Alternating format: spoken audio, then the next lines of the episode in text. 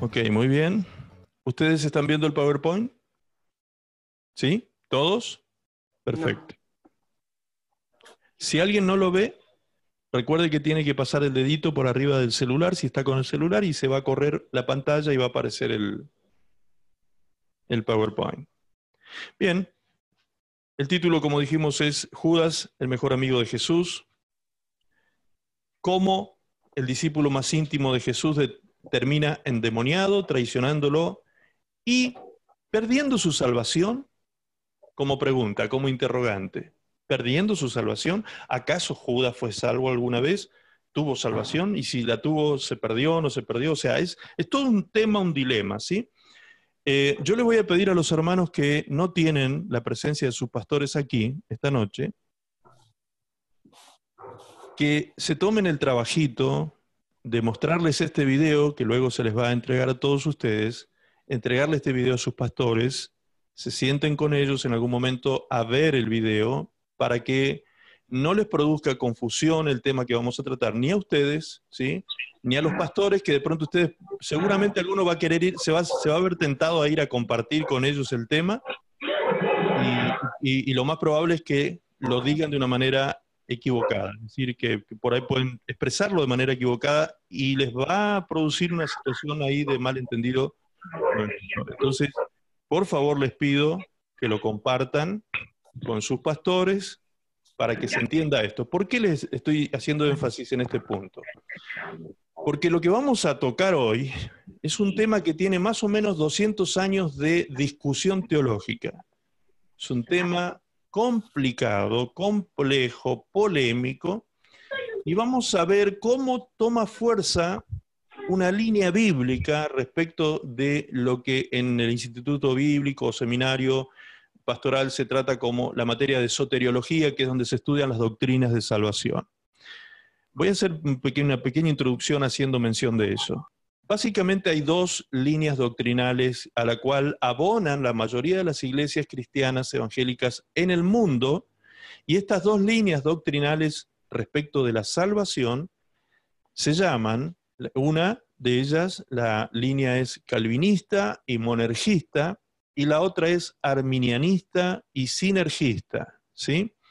La calvinista y monergista es una postulación de Juan Calvino, el cual dice que la salvación no se pierde y por eso es tan famoso el eslogan que se utiliza en las iglesias que abonan esta doctrina cuando dicen salvo, siempre salvo. ¿Sí? Salvo, siempre salvo. Una vez salvo, la persona será siempre salvo. En cambio, Jacobo Arminio propone y postula otra postura respecto de esto, la cual se le llama o denomina sinergista, y a esta doctrina sinergista, en la cual actúan dos actores, Dios y el hombre, en la salvación, en, en la salvación del hombre actúan dos actores, Dios y, Dios y el hombre. En el caso de la doctrina monergista, solo actúa Dios, ¿sí? Solo actúa Dios y en, su, y en su soberanía decide quién es salvo y quién no es salvo. Ahora, Juan Calvino dice, la salvación no se pierde. Jacobo Arminio dice, la salvación se pierde. Pero ambos extremos o ambas doctrinas tienen algunos extremos, justamente, eh, que pueden ser nocivos a la hora de la interpretación de ellos, porque, por ejemplo, Eh, la línea arminiana, que sostiene que la salvación se puede perder a causa del pecado, muchos de los que abonan a esta doctrina piensan y dicen que, por ejemplo, si el Señor viniera hoy por su iglesia, si hoy el Señor viniera por nosotros, o hoy fuese nuestro día de partir de este mundo, y a la hora de nuestra muerte o del rapto de la iglesia, del arrebatamiento de la iglesia, ocurre que el Señor nos encuentra pecando, mintiendo, vamos a suponer, nos encuentra mintiendo. Resulta que nos encuentra pecando y por causa de eso perdemos la salvación. ¿Sí? Entonces, eso es un extremo de esta doctrina. Después está la otra doctrina que dice que haga lo que haga el cristiano, peque lo que peque, si es salvo, será siempre salvo y no perderá su salvación. Son dos posturas extremas que se, que se enseñan muchas veces detrás de estas dos doctrinas. El punto que nosotros, nosotros vemos como, como, como eh, de alguna manera perjudicial a la hora de contar con estas dos líneas, es pensar que solo existen esas dos posibilidades interpretativas de la palabra, ¿sí? y que solo existen esas dos formas de ver la salvación. Entonces, en alguna oportunidad, a mí me han preguntado, en varias oportunidades me han preguntado, pastor, ¿la salvación se pierde? Como es un tema tan profundo, tan polémico y tan difícil de explicar a veces, yo solo me quedo con una frase, con una frase pequeña que resume mi pensamiento y que esta noche lo vamos a explicar profundamente por medio de la palabra. Y mi respuesta es, la salvación no se pierde, el hombre se pierde. ¿Sí? La salvación no se pierde, el hombre se pierde. ¿Sí? Ahora la vamos a explicar en profundidad. Entonces, ¿por qué la tenemos que explicar en profundidad? Porque tiene mucha relación con el seminario de liberación, precisamente, porque estamos viendo cómo Satanás puede actuar en la vida de un discípulo de Cristo. Aquellos que vieron el video que les envié ya entendieron ya entendieron, ahora más adelante lo vamos a ver en este PowerPoint también, ya entendieron quién era Judas entre los doce. Judas era el mejor amigo de Jesús. Parece un título increíble para una persona que ha cometido semejante acto de traición contra Jesús. ¿Sí? Sin embargo, la palabra de Dios dice que él era el mejor amigo de Jesús. Así lo dice expresamente. Entonces es, interesante ver cómo una persona con semejante título, con esa tremenda, con esa tremenda relación con el Señor, con ese vínculo tan profundo y apegado con Jesús, llegó a traicionar a Jesús de la manera que lo hizo y llegó a abrir su corazón a tal punto que no solamente Satanás pudo fijar en él una idea y obsesionarlo con la idea de entregar a Jesús, sino que además la palabra de Dios, como vimos el miércoles pasado, en la palabra de Dios dice que Satanás entró en él, ¿sí? Entró en él, no solo lo obsesionó con una idea, sino que entró en Judas y lo llevó, lo impulsó a llevar a cabo el acto de traición tan tremendo que llevó a cabo. Muy bien, comencemos por favor entonces tratando este tema. Vamos a ver si corre. Ahí está. Bien. Primero, ¿por qué decimos que Judas vio vivo a Jesús? Allí, ahí fue donde quedamos el como medio patinando el miércoles pasado, ¿sí? Judas vio vivo a Jesús. Judas vio vivo a Jesús.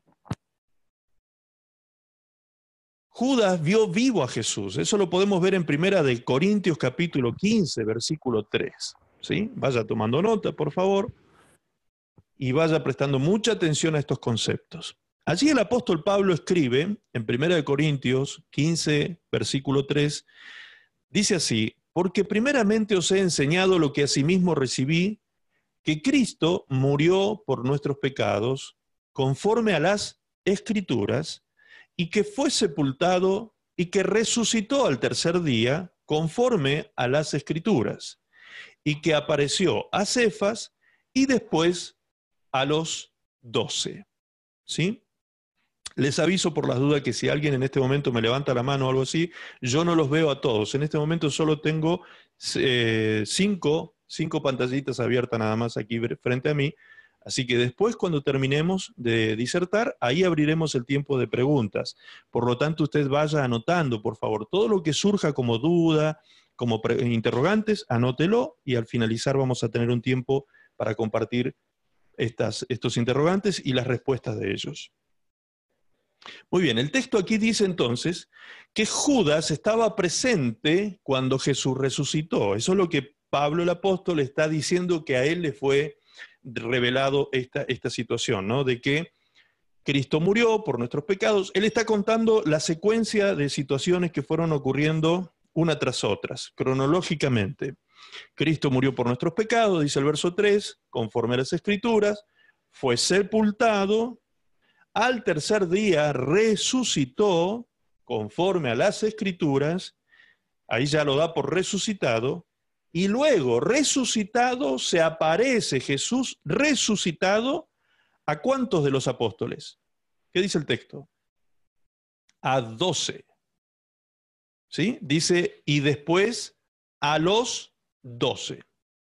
Allí es cuando a algunos se les presenta una duda y dicen, pero ¿cómo? Porque algunos recuerdan que en alguna parte eh, de los evangelios leyeron de que Jesús se le había parecido a once. ¿Sí? Entonces por ahí les viene esto a memoria. Entonces algunos queriendo sacar una conclusión rápida sin hacer un estudio profundo del tema, muchas veces, muchas veces, al no hacer un estudio profundo del tema, queriendo sacar conclusiones rápidas, llegan algunos a la conclusión de que fue Matías, Matías, el que estaba presente en ese momento, de que fue Matías. Pero Matías, el que había sido elegido para suplantar a Judas, fue elegido después de que el Señor Jesucristo había ascendido a los cielos. ¿Sí? Recuerdan ustedes capítulo 1 de los Hechos de los Apóstoles, del libro de los Hechos, allí dice precisamente que Jesús, después de haberles dado mandamiento a sus discípulos, y haberles dicho que esperaran en Jerusalén para ser revestidos del poder de Dios, para que sean testigos de Él en Jerusalén, en Judea, en Samaria y hasta lo último de la tierra. Después de eso dice, fue recibido en el cielo, una nube se interpuso entre ellos y Jesús y fue llevado a la presencia de Dios. Y en ese momento, días después, o sea, después de este, de este acto, de este hecho, es que es elegido Matías. Entonces Matías no, pudo haber sido este eh, que, está mencionando aquí el apóstol Pablo. El apóstol Pablo está mencionando a los doce apóstoles. Bien, entonces ahora vamos a ver con claridad dónde lo explica esto. Procediendo a buscar en la palabra con respecto a todas las apariciones de Cristo, consideremos las historias relatadas en los evangelios de Lucas y de Juan. Necesitamos establecer, en primer lugar, que los relatos en estos dos evangelios son idénticos. Es en esta ocasión que fue la primera aparición de Jesús a los apóstoles cuando Jesús mostró a sus apóstoles sus llagas. Es inconcebible o sería incoherente que Jesús, después de haberles mostrado una vez sus manos, su, costado y sus pies, considerara necesario que en otra ocasión volviera a mostrárselos eh, o volviera a mostrarles lo mismo. El día y el momento cuando este singular acontecimiento tuvo lugar está claramente expuesto, ¿sí? El momento de esta aparición es el primer día de la semana después de la resurrección de Jesús. Jesús se aparece resucitado el primer día de la semana al atardecer o al anochecer. ¿sí? Veamos esto comparativamente en los evangelios de Juan y de Lucas. En Juan 20, 19 dice, cuando llegó la noche de aquel mismo día, el primero de la semana, ¿sí? Recuerden, después ustedes pueden leer todos los pasajes completos y se van a dar cuenta que está hablando del mismo suceso, del mismo suceso. Lo que estamos estableciendo ahora es simplemente qué día ocurrió y a qué hora del día ocurrió este, este acontecimiento. Este texto nos dice que ocurrió en la noche del primer día de la semana. ¿sí? Juan 20, 19. Lucas 24, 1 y 29 dicen exactamente lo mismo, porque están hablando del mismo día, de la misma hora y del mismo, del mismo acontecimiento. ¿Ok? En Lucas 24, 1 dice, el primer día de la semana, como decía Juan, el primer día de la semana, y en el versículo 29 dice, porque se hace tarde y el día ya ha declinado, es decir, ya era de noche. Al atardecer, entrando a la noche, es decir, a la misma hora. Están, los dos pasajes están hablando del mismo momento, del mismo día, después de la inmediatamente después de la resurrección de Jesús, el primer día de la semana, a la noche. Entonces queda establecido que los dos evangelios, tanto Juan como Lucas, están hablando del mismo acontecimiento que ahora vamos a ver más adelante con detalle. ¿Sí? Ah, aquí está viendo ahora el... Tanto Juan como Lucas están hablando del primer día de la semana, de la noche del primer día de la semana. ¿Ok? Ahora veamos en el siguiente, en la siguiente placa, qué fue lo que sucedió ese primer día de la semana por la noche. Lucas 24, 33 al 36 dice, y levantándose en la misma hora, volvieron a Jerusalén. ¿Quiénes? Cleofas y compañía. Él iba con alguien más. Y hallaron, cuando fueron a Jerusalén, después de haber visto a Jesús resucitado, Cleofas fue uno de los que lo vio resucitado, dice que cuando fueron a Jerusalén hallaron a quiénes o a cuántos? A los once reunidos y a los que estaban con ellos. ¿Sí? A los once reunidos y a los que estaban con ellos. Es decir, no solamente estaban once apóstoles, sino que habían otros hermanos más que no eran apóstoles, estaban allí también reunidos con ellos. Pero hace mención de los apóstoles de forma específica, porque este era el primer colegio apostólico, podríamos decir, de los discípulos de Cristo. Muy bien. En el versículo 36 leemos, mientras ellos aún hablaban de estas cosas, ¿de qué cosas? Cleofas estaba contándole a los once y a los que estaban allí reunidos que habían visto a Jesús resucitado. Mientras ellos estaban hablando de estas cosas, Jesús se puso en medio de ellos y les dijo, paz a vosotros.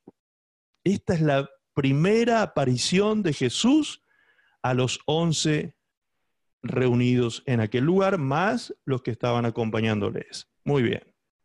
Siguiente placa dice en Juan 20, 24, dice que, o sea, da el mismo relato que acabamos de leer en Lucas, lo vamos a ver ahora en Juan 20, 24, solo que en esta ocasión Juan, en este relato, declara el nombre del discípulo que estaba ausente o del apóstol que estaba ausente. Fíjense, ya, ya descubrimos que tanto Lucas y Juan están hablando del mismo día, de la misma hora, de la misma situación, están hablando los dos del mismo acontecimiento. Lucas dice que eran once los que estaban presentes, pero Juan nos revela quién era el que estaba ausente en esta ocasión. Juan 20, 24 dice, pero Tomás, uno de los doce, llamado Dídimo, no estaba cuando eh, eh, no estaba con ellos cuando Jesús vino. Allí vemos con absoluta claridad, sí, que Tomás no estaba entre los doce y por obviedad, cuando se relata en Lucas cuántos eran los que estaban presentes, obviamente los que estaban eran once, pero no porque estaba faltando Judas, el que estaba faltando, según Juan relata, el mismo día del mismo acontecimiento, el mismo, el mismo estamos hablando del mismo, el mismo punto, ¿sí? de cuando Jesús se le aparece a los discípulos por primera vez resucitado, el, el que aclara quién era el que faltaba es Juan, cuando dice que el que no estaba era Tomás Dídimo. ¿Ok? Entonces, Jesús se le apareció a once, incluido Judas, porque el único que estaba faltando en esa ocasión era Tomás. ¿Vamos hasta ahí? Muy bien. Ahora, ¿en qué momento Jesús se le aparece a los doce? Como dijo Pablo en 1 Corintios 15, que Jesús se le había aparecido a los doce, ¿ok? A todos, a los doce completos. En Juan 20, 26 dice, estaban otra vez, ya no era la misma vez, no era la del primer día de la semana, en otra ocasión. Dice que estaban otra vez sus discípulos dentro y con ellos ahora en esta ocasión Tomás. Así dice el texto bíblico, Tomás. Llegó Jesús, estando las puertas cerradas, y se puso en medio de ellos y les dijo, paz a vosotros. Bien, entonces aquí vemos que ahora sí estaba Tomás. Juan aclara precisamente cuándo Tomás no estuvo y cuando Tomás sí estuvo. Entonces Juan nos deja claro el cuadro. ¿Cuándo es que Jesús se le apareció a once, como decía Lucas? ¿Y cuándo es que se le apareció a los doce, como decía Pablo? Esta es la ocasión en que Jesús se le aparece a los doce, porque dice que ahora en esta ocasión estaban todos reunidos, inclusive o incluido Tomás, que era el que faltaba en la otra ocasión. Entonces ahora estaban los doce. Esto vino entonces a confirmar lo que Pablo dijo en Primera de Corintios 15:5 cuando dijo, apareció a Cefas y después a los doce. Ok. Espero que haya quedado claro hasta ahí. Yo voy lentamente esta noche para que después ustedes, en todo caso, vuelven a ver el video, siguen la secuencia de la explicación para que lo puedan entender claramente.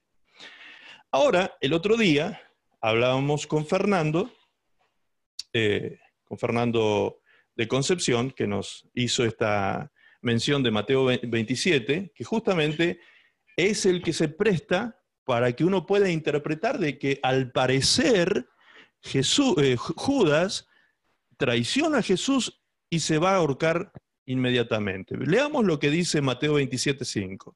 Dice, y arrojando Judas Iscariote las piezas de plata en el templo, salió y fue y se ahorcó. Este relato no dice que estas cosas acontecieron en rápida sucesión. Simplemente lo que hace Mateo es resumir el final de la vida de Judas. Cómo acontecieron las cosas cronológicamente en la vida de Judas.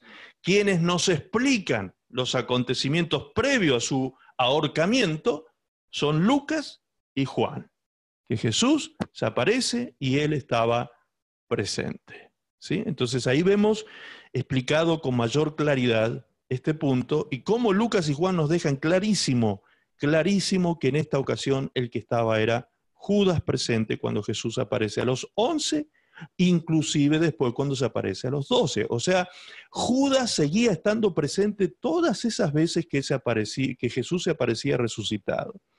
Alguno por ahí se preguntará, pero ¿cómo? ¿Por qué Jesús nunca le dijo nada a Judas? Bueno, la respuesta está en por qué Jesús nunca le dijo nada a Pedro. ¿Se acuerdan ustedes que Pedro también maldijo a Jesús cuando le dijeron a Pedro, tú eres uno de ellos? ¿Se acuerdan? Esa noche que lo aprendieron a Jesús, que lo fueron a tomar y, quisieron agarrar a, tomar a Pedro también y, y lo acusaron de que él era uno de los galileos que andaba con Jesús. ¿Y Pedro qué hizo? Dice que se alejó de aquel lugar maldiciendo a Jesús. Tremendo. Esto fue lo que Jesús le había anticipado a Pedro cuando le dijo, antes de que cante el gallo, tú me habrás negado tres veces. Tres veces. Ahora, después que pasó esto, vemos a Jesús recriminándole cuando se le apareció a Pedro. Ah, Pedro, viste que yo te dije que vos me ibas a, que me ibas a negar, encima me, me maldijiste. Y me... No lo vemos a Jesús nunca haciendo eso. Nunca le dijo a Pedro nada. Entonces, ¿por qué le tendría que haber dicho algo a Judas? Ahora, otra de las cosas que también por ahí en el imaginario colectivo este, da vueltas es de que, ¿cómo? Pero ¿no sabían acaso los discípulos o los apóstoles que Judas lo había traicionado a Jesús? No. La Biblia dice que él lo traicionó con un beso. ¿Por qué? porque de esa manera engañosamente lo entregó. Él no fue a decir, e, este Jesús, arréstenlo, eh, llévenlo a la muerte, crucifíquenlo. No, Judas fue y lo, y lo abrazó y lo besó. Simplemente, ese fue el beso de la traición. Nunca los que estaban allí interpretaron eso como una traición. De hecho, cuando Jesús anunció quién, quién iba a traicionarlo, Tampoco se dieron cuenta los apóstoles de que Judas era el que lo iba a traicionar, porque cuando Jesús le dijo, ve y haz pronto lo que tienes que hacer, en ese momento los apóstoles, dice la palabra, que ellos creyeron de que Jesús lo había mandado a Judas a comprar. O sea, nunca se dieron cuenta los apóstoles de la actividad traicionera de Judas. Por eso es que Judas, como buen traicionero, siguió estando en el grupo. Él nunca se movió del grupo de los doce.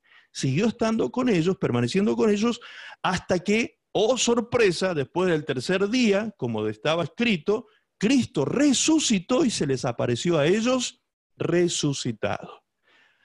Ahora la pregunta es, si tú hubieses sido Judas, ¿qué habrías hecho ese día que Jesús se aparece resucitado frente a ti? ¿Te habrías arrepentido o no de lo que hiciste? Yo no sé, yo creo que me caigo de un desmayado. Si lo veo a Jesús resucitado, creo que me caigo desmayado eh, en ese momento porque me doy cuenta del terrible error que acabo de cometer evidentemente. Entonces, eh, la palabra no registra nada respecto a eso, como así tampoco registra que él se haya arrepentido de lo que hizo, sino que antes de arrepentirse fue y se ahorcó. Es decir, él se autocondenó.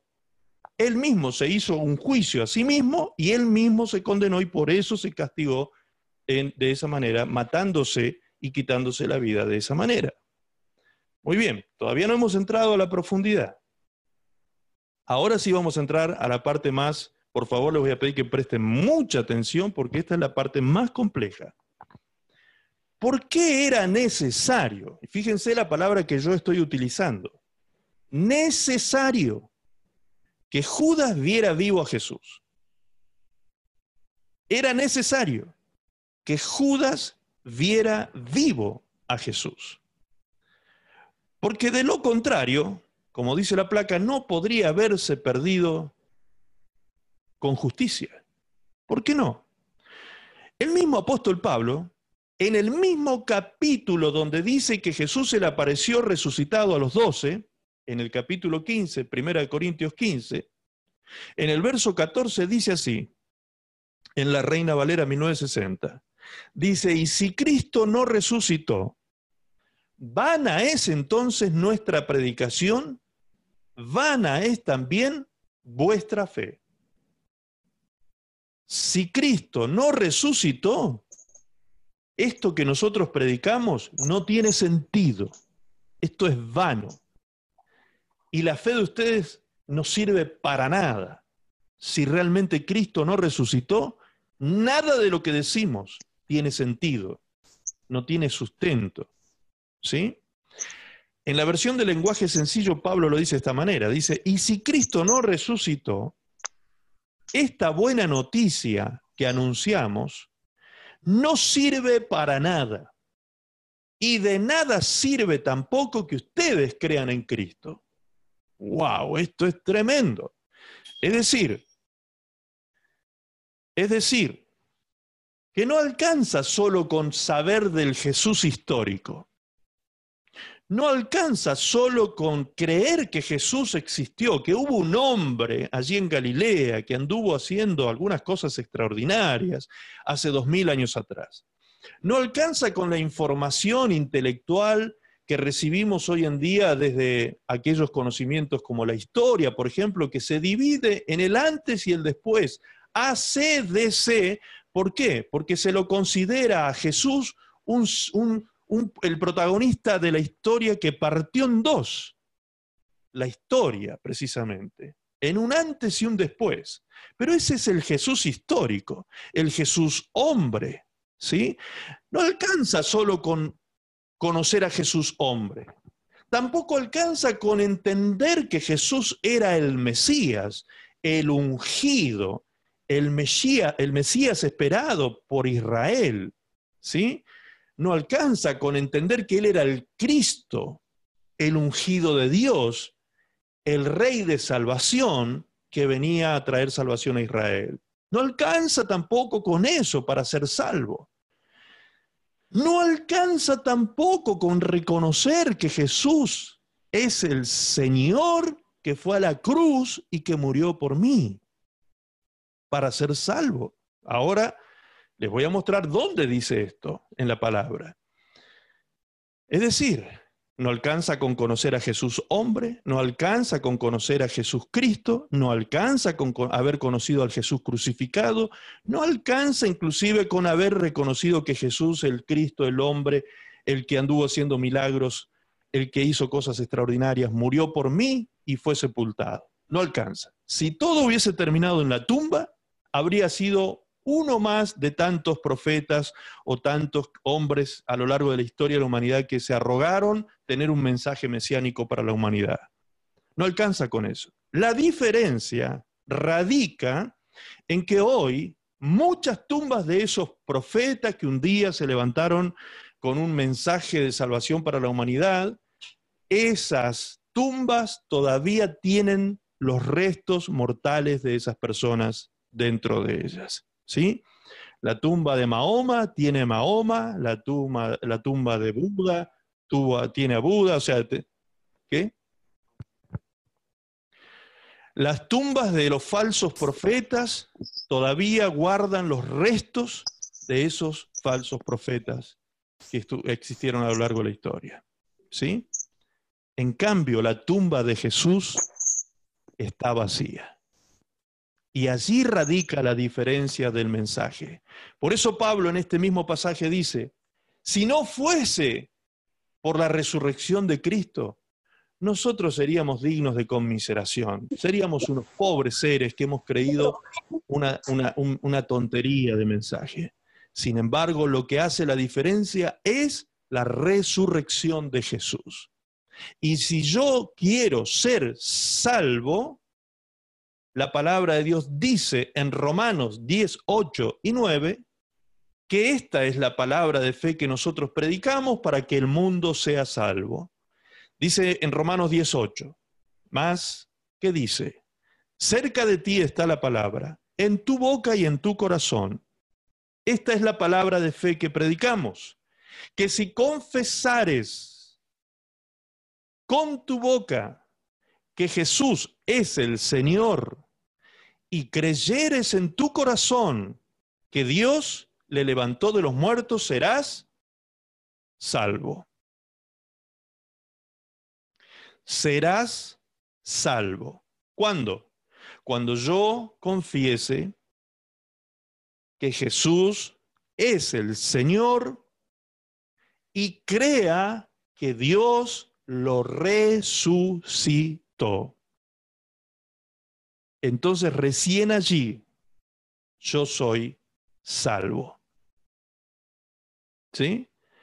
Por eso dije y vengo diciendo lentamente esto, no alcanza con tener la información histórica del Jesús personaje histórico, no alcanza con saber del Jesús Cristo, el hombre ungido como Mesías de Israel, no alcanza con entender que el Jesús Cristo murió en la cruz del Calvario, no alcanza siquiera que a ese Jesús Cristo muerto y sepultado yo lo confiese como Señor de mi vida, sino que además para ser salvo yo tengo que cerrar el ciclo de mi fe creyendo que Dios lo levantó de entre los muertos, de que Jesús resucitó.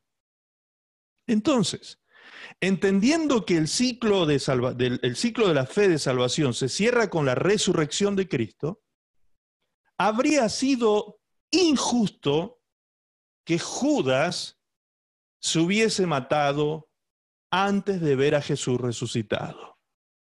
O que Judas hubiese sido condenado, mejor dicho, condenado antes de ver a Jesús resucitado. ¿Me está entendiendo? Porque hasta ese momento, hasta el momento en que Jesús resucita, Judas pudo haber visto a uno, más del montón de profetas que se levantaron con mensajes mesiánicos, trayendo, pero que sus tumbas todavía guardan sus restos. En cambio, aquí vemos a un Judas que vio al Jesús que pasó por todos esos estadios que les mencioné, incluido el estadio de resucitado. Jesús ve a Jesús resucitado y entonces después de verlo resucitado, él se autocondena y se autocastiga suicidándose. Ahora vamos a ver más en profundidad de esto. Vamos lento Anote, por favor, si van surgiendo preguntas, vaya tomando nota porque luego vamos a tomarnos un tiempo para eso. Veamos ahora en lo que Pedro dice en Hechos, en su primer, perdón, en su segundo discurso, que Pedro da en el pórtico de Salomón en el templo después de sanar al cojo que estaba allí, el, paralítico, el lisiado que estaba en la puerta del templo, llamada la hermosa. Pedro eh, sana a este hombre en el nombre de Jesús y luego Pedro le da un mensaje a toda la audiencia que se había reunido en aquel lugar, todo el pueblo, la ciudad entera se había golpado, dice, porque reconocían que este era el cojo que era puesto todos los días a pedir limosnas en la puerta del templo y ahora andaba saltando como loco, alabando a Dios porque Dios lo había sanado de aquella parálisis que afligía su cuerpo. Muy bien. Pedro dice estas palabras. En el versículo 19 del capítulo 3 dice, así que arrepentíos y convertíos. Así que arrepentíos y convertíos. Este así que, que aparece en la primera parte del versículo, así que, es un conector, nos conecta con la primera parte, los versículos anteriores, y nos está diciendo algo así como, por lo que sucedió, ahora más vale, como diciéndonos así, más vale que ustedes se arrepientan y se conviertan. Ok, ¿qué fue lo que sucedió Pedro? Pedro nos cuenta lo que sucedió desde el versículo 14 en adelante. Dice, mas vosotros negasteis al santo y al justo y pedisteis que se os diese un homicida y matasteis al autor de la vida, a quien Dios ha resucitado de los muertos, de, los, de lo cual nosotros somos testigos. ¿Quiénes nosotros? Todos los apóstoles. Todos los apóstoles habían sido testigos. Ya entendimos que estaban los doce. Todos fuimos testigos de esto, de que Jesús ha resucitado. Dios resucitó a Jesús. Más ahora, hermanos, Sé que por ignorancia lo habéis hecho como también vuestros gobernantes, pero Dios ha cumplido así lo que había antes anunciado por boca de todos sus profetas, que su Cristo, su ungido, su escogido, el Salvador, el Mesías, había de padecer. Tendría que padecer muerte, la pasión de Cristo, la muerte de Cristo, la resurrección de Cristo. Esto es lo que está relatando Pedro. Así que, ahí es cuando Pedro dice, así que, arrepentíos y convertíos. ¿Qué nos está diciendo esto? Que la razón del arrepentimiento de pecado que tenemos que tener los seres humanos es la resurrección precisamente. ¿Se da cuenta por qué Pablo habla tanto de, la, importancia de la resurrección? Todo fue importante, obviamente, la vida de Jesús, la pasión de Cristo, la cruz de Cristo, la, la, sepultura de Cristo, todo fue importante. El mensaje de Cristo, todo, la vida de Cristo fue importante en plenitud. Pero si todo eso hubiese ocurrido sin resurrección, eso marcaba la diferencia. Sin resurrección no habría valido de nada nuestra fe, dice el apóstol Pablo, y por causa de esa resurrección que Pedro está mencionando aquí, es que les reclama ahora a los habitantes de Jerusalén que se arrepientan y se vuelvan a Dios, que significa convertir, es lo que significa convertíos. Vuélvanse a Dios. Amén. Sigamos. Por eso Judas se perdió. Hay sobradas razones. Porque además de ser el mejor amigo de Jesús, ¿dónde dice la Biblia que, Jesús, que Judas era el mejor amigo de Jesús? Ahora lo vamos a develar para aquellos que no vieron el video. Salmo 41, versículo 9, es un salmo profético que habla de Judas. Y fíjense lo que dice este salmo en la versión Reina Valera, lo vamos a leer, y luego en una versión de lenguaje sencillo. La primera dice, aún el hombre de mi paz en quien yo confiaba, el que de mi pan comía, alzó contra mí el calcañar. ¿Sí? Ese mismo pasaje, ahora leído en lenguaje sencillo, dice, hasta mi mejor amigo, hasta mi mejor, mi mejor amigo, en quien yo más confiaba. Y con quien compartía mi pan, se ha puesto en contra mía. Pero entonces Judas, según este texto, preste atención a lo que voy a decir ahora porque acá empieza lo controversial con esto. Hubo un tiempo en que Judas entonces fue un hombre de confianza. Hubo un tiempo, cuando Jesús se relaciona con Judas en los primeros días, en que se genera una amistad que fue más allá de la amistad de los otros once. Llegó a ser el mejor amigo de Jesús. Y como dice la versión del lenguaje sencillo, en quien yo más confiaba con quién compartía mi pan. Jesús le permitía a Judas mojar el pan en su plato, meter la mano, que era como ellos comían en esa época, ¿sí? Tomar el pedazo de pan con la mano y meter, untar en el plato de comida ese pedazo de pan. Eso usted no lo haría con cualquiera.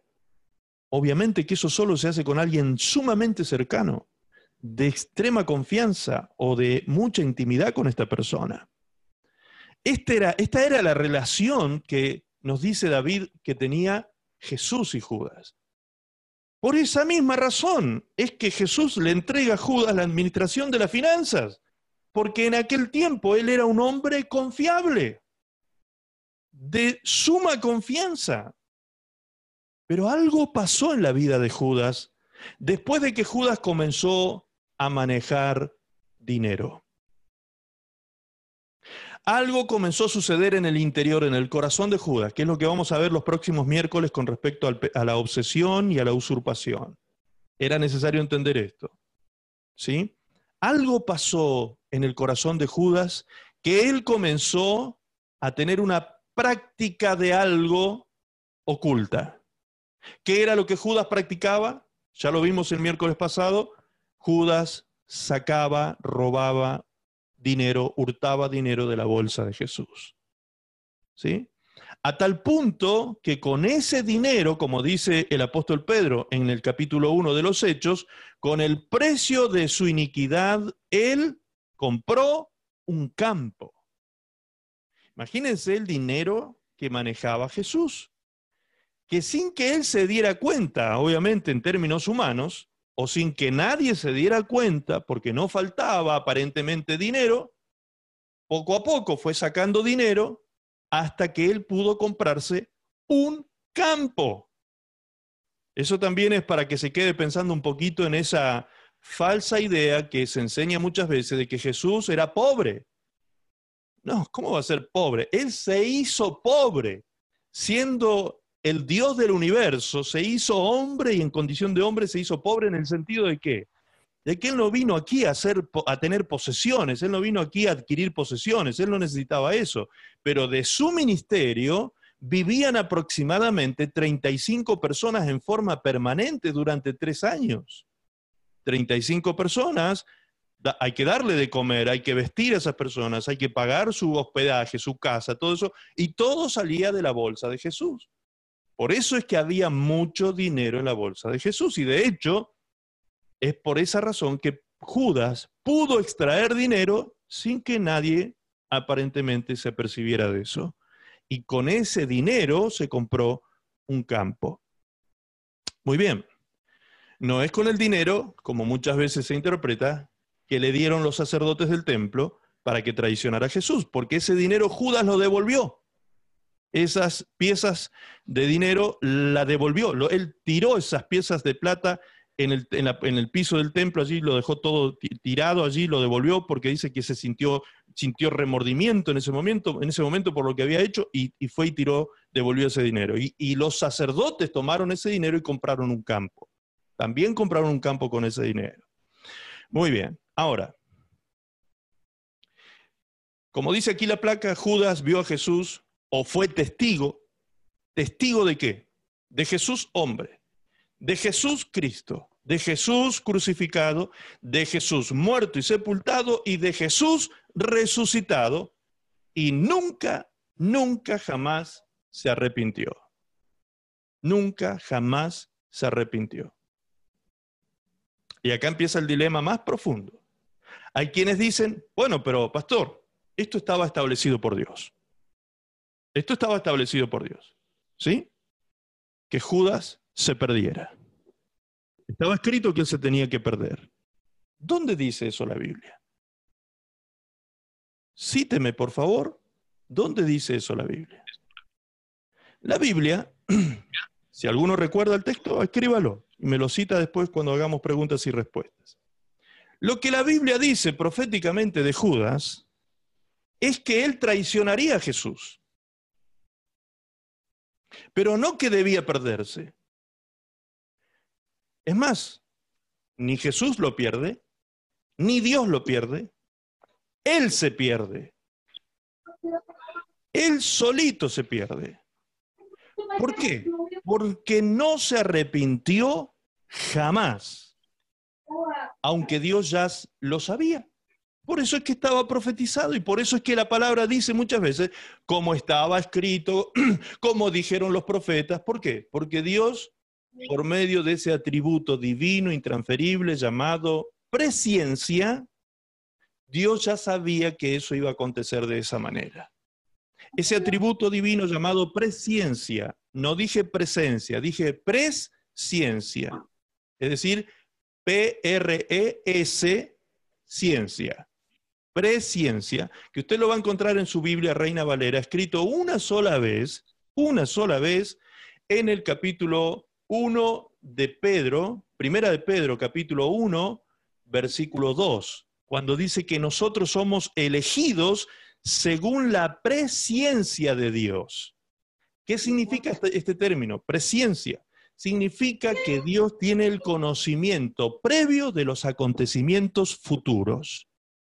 Por eso es que Dios, por medio de los profetas, pudo anticipar muchas veces los acontecimientos que iban a suceder en el futuro. ¿Me entiende hasta ahí? Bien. La pregunta ahora es, lo único que era interesante que ocurriera era que Jesús fuera entregado para ser crucificado. ¿Sí? ¿Qué habría sucedido si Judas se arrepiente al ver a Jesús resucitado? Y le pide perdón a Jesús. Lo profetizado se habría cumplido igual. Judas lo, lo, traiciona, Judas lo entrega, Judas lo marca con un beso, lo entrega a los soldados romanos pero después se arrepiente de corazón, vamos a suponer esto, se arrepiente de corazón cuando lo ve a Jesús resucitado y le pide perdón. ¿Qué habría sucedido? Es decir, Judas, una vez traicionado a Jesús, ¿qué habría sucedido con él? Jesús lo habría perdonado. ¿Pero por qué pastor lo habría perdonado? Pues porque tenemos un caso análogo, un caso paralelo, que es el de Pedro. Algo parecido sucedió con Pedro, que lo negó y lo maldijo a Jesús en esos días en que él fue crucificado. Sin embargo, Pedro se arrepintió y fue perdonado. Entonces, si Judas hubiese arrepentido y hubiese, hubiese pedido perdón, él habría sido perdonado. Y de todas maneras se habría cumplido lo profetizado de que Jesús iba a ser entregado, traicionado y entregado a los soldados romanos de esta manera. O sea, el plan se habría llevado a cabo de todas maneras sin perder a nadie. ¿Sí? Sin perder a nadie. Entonces, ¿quién lo perdió a Judas? ¿Jesús o él se perdió? Vamos más allá ahora, más, más profundo en esto. Reina Valera nos dice en Juan 17, 12, cuando estaba con ellos, dijo Jesús, esta es la, esto, esto es la oración sacerdotal de Jesús y en esta oración, hablando con el Padre, Jesús le dice al Padre esto, Cuando estaba con ellos en el mundo, yo los guardaba en tu nombre, a los que me diste, yo los guardé, y ninguno de ellos se perdió. Se perdió, sino el hijo de perdición para que la escritura se cumpliese. ¿Otra vez? Entonces, Jesús dice, no se perdió ninguno de los que tú me diste, excepto este, que se perdió. Se perdió, no se olvide esta frase. Se perdió. Yo no perdí a ninguno, dijo Jesús. Este se perdió. Él se perdió. Solito se perdió. Yo no lo perdí. Él se perdió. Veámoslo ahora en, esta, esta versión, por favor. La versión de Castilian, la Biblia versión Castilian. Fíjense qué, qué, reveladora que es esta, esta Biblia, qué clarito que es este lenguaje. Dice, mientras yo estaba con ellos en el mundo, protegía a los que me confiaste. Y los protegí de modo que ninguno se perdió, salvo el que había de perderse por su traición. Aquí el texto nos agrega la causa. Por su traición, dando así cumplimiento a las escrituras. Es decir, lo que la escritura había profetizado era la traición. Y la traición dio lugar al desenlace final de Judas. Es decir, Judas se perdió, dice el texto. Jesús deja, deja claro que a los que Dios le dio, a los que él escogió, él escogió a doce, no escogió once, escogió doce. Ninguno se perdió, excepto este que se perdió. Ya vamos a aclarar ese tema del se perdió, porque ahí está la clave. El Señor aclara que a él no se le perdió ninguno, como dijimos, salvo el que se perdió, entre comillas. Pero entonces, si se perdió, ¿qué quiere decir eso? Ya implícitamente nos está diciendo algo. Si se perdió, es porque un día fue parte entonces. Después de que fue parte, se perdió. No es que Judas siempre estuvo perdido entonces, porque se perdió. En algún momento Judas no estuvo perdido, luego se perdió. ¿Me está entendiendo hasta ahí? En algún momento Judas estaba en condiciones, aparentemente, hasta aquí por lo que vamos viendo. Pero llegó un momento en que Judas, a causa de su traición, a causa del pecado cometido y practicado sin arrepentimiento, llegó un momento en que Judas se perdió. ¿Ok? Puede ser entonces que él haya sido parte de este movimiento de Jesús. Veámoslo en la palabra. Hechos 1.16 dice así. Varones hermanos, era necesario, otra vez, otra vez, fíjense cómo se repite todo el tiempo esto, que se cumpliese la escritura, en la que el Espíritu Santo habló antes por boca de David acerca de Jesús. David, ¿recuerdan? David hablaba proféticamente Judas, ¿sí? Acerca de Judas, perdón. Dije Jesús recién. David hablaba acerca, profetizó David. Dice, el Espíritu Santo antes, por boca de David, habló de Judas, ¿sí? Habló de Judas que fue guía de los que prendieron a Jesús. Ahora, recién ahora, Pedro, después de que ya había pasado todo y que, Judas ya se había ahorcado, ahora recién los discípulos saben que había sido traicionado por Judas, Jesús. Porque ahora ya, recién aquí en el capítulo 1 de los Hechos, de Hechos de los Apóstoles, Judas dice, fue el guía de los que prendieron a Jesús, pero nunca antes habían dicho eso ellos. Los, los discípulos de Cristo nunca antes se habían dado cuenta de esto. Recién ahora ya sí, Judas ya se había ahorcado. Y dice, era contado con nosotros y tenía parte en nuestro ministerio. Él era parte, dice Pedro. La pregunta entonces, por obvias razones que nos debemos hacer es, ¿acaso se puede ser parte del ministerio y de algo tan grandioso como el ministerio mismo de Jesús, se puede ser parte del ministerio y luego perderse.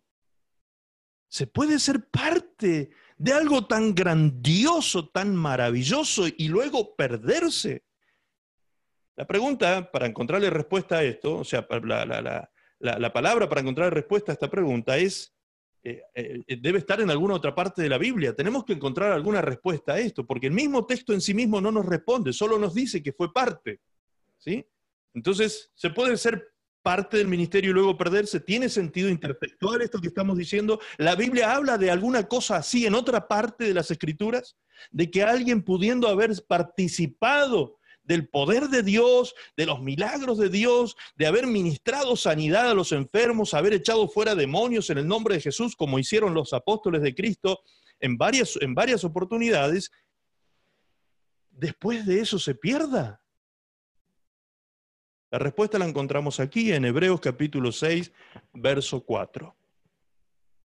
Hebreos 6, verso 4 dice, porque es imposible, es imposible que los que una vez fueron iluminados y gustaron del don celestial y fueron hechos partícipes del Espíritu Santo y asimismo gustaron de la buena palabra de Dios y los poderes del siglo venidero y recayeron sean otra vez renovados para arrepentimiento, crucificando de nuevo para sí mismo al Hijo de Dios y exponiéndole a vituperio. Lo dice clarísimo. Vamos a leerlo en, otra, en la versión de Castilian, justamente la que recién leíamos, para que lo vean con mucho más claridad. Fíjense cómo lo dice acá. Es inútil, inútil empeñarse en atraer de nuevo para el Señor a quienes, habiendo sido una vez iluminados por la luz del Evangelio y gustado, lea bien lo que estamos leyendo, por favor, con mucha atención, y gustado del don celestial de la salvación, y habiendo participado del, del Espíritu Santo, y saboreado la palabra de Dios y los grandes poderes del mundo venidero, cayeron otra vez en la impiedad, es imposible llevar de nuevo al arrepentimiento a esos que han vuelto a crucificar para sí mismos al Hijo, para sí mismos al Hijo de Dios, rechazándolo y exponiéndolo a burla y a la afrenta pública. Tremendo. Ahora la pregunta es esta. ¿Puede alguien, escuche bien lo que le voy a preguntar, según lo que ya venimos entendiendo, ¿puede alguien que no es hijo de Dios experimentar esto? Número uno, ser iluminado por la luz del Evangelio. Número dos, haber gustado del don celestial de la salvación. Número tres, ser partícipe del, del Espíritu Santo. Número cuatro, gustar y saborear la buena palabra de Dios, es decir, tener revelación de ella. Número cinco, gustar y saborear el poder de Dios. ¿Puede una persona que no es hijo de Dios haber experimentado todo esto? Claro que no. Claro que no. Imposible. Como también es imposible que alguien que haya rechazado todo esto, una vez habiendo sido iluminado, una vez habiéndose arrepentido y ha vuelto otra vez a la impiedad, y rechazó la salvación, rechazó a Jesús, rechazó su sacrificio, rechazó sin arrepentimiento, siguió pecando sistemáticamente, tal persona terminará perdiéndose definitivamente. Se pierde. No es que Dios le negó la salvación. La salvación no se pierde de parte de Dios hacia nosotros. Lo que Dios nos da, no nos quita palabra de Dios dice en Romanos 11:29 que el llamamiento de Dios, hablando acerca de la salvación, el llamamiento de Dios y los dones son irrevocables. Entonces, Algo que Dios te regaló, te lo regaló para siempre. Pero tú puedes rechazar el regalo de esta manera. Pecando sistemáticamente, sin arrepentirte, rechazando lo que Cristo hizo por ti y públicamente vituperando su nombre, públicamente avergonzando a Cristo por causa de tu testimonio pecaminoso. Si caes en semejante nivel de práctica de pecado, un día tu conciencia, dice la Biblia, será cauterizada. Será cauterizada. Y ya tu conciencia no será el instrumento de Dios para hablarte todos los días, indicándote el camino de la santidad. ¿Te das cuenta? ¿En quién está demostrado bíblicamente y claramente esto? En Judas. Judas fue el que rechazó, por eso se perdió. Por eso Judas se perdió. Judas, de mejor amigo de Jesús, a un traidor endemoniado. Este es el ejemplo más estremecedor de cómo un discípulo de Cristo puede terminar de la peor forma, a causa de la traición que tuvo raíz en el amor al dinero, resultó en ser usurpado por el diablo y manifestando su naturaleza, la del diablo, manifestando su naturaleza, traicionó a Jesús. ¿Por qué? Porque la palabra diablo traducida significa traidor. Amén.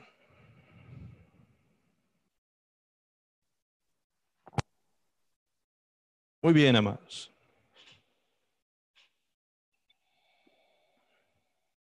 Este mensaje, así como es revelador, es también perturbador, ¿no?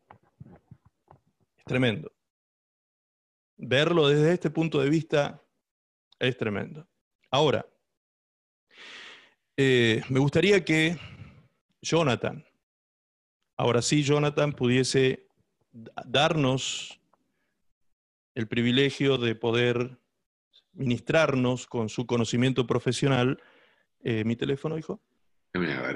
Eh, ¿Me escuchas, Jonathan? Sí, Max, yo escucho. ¿Ustedes me escuchan?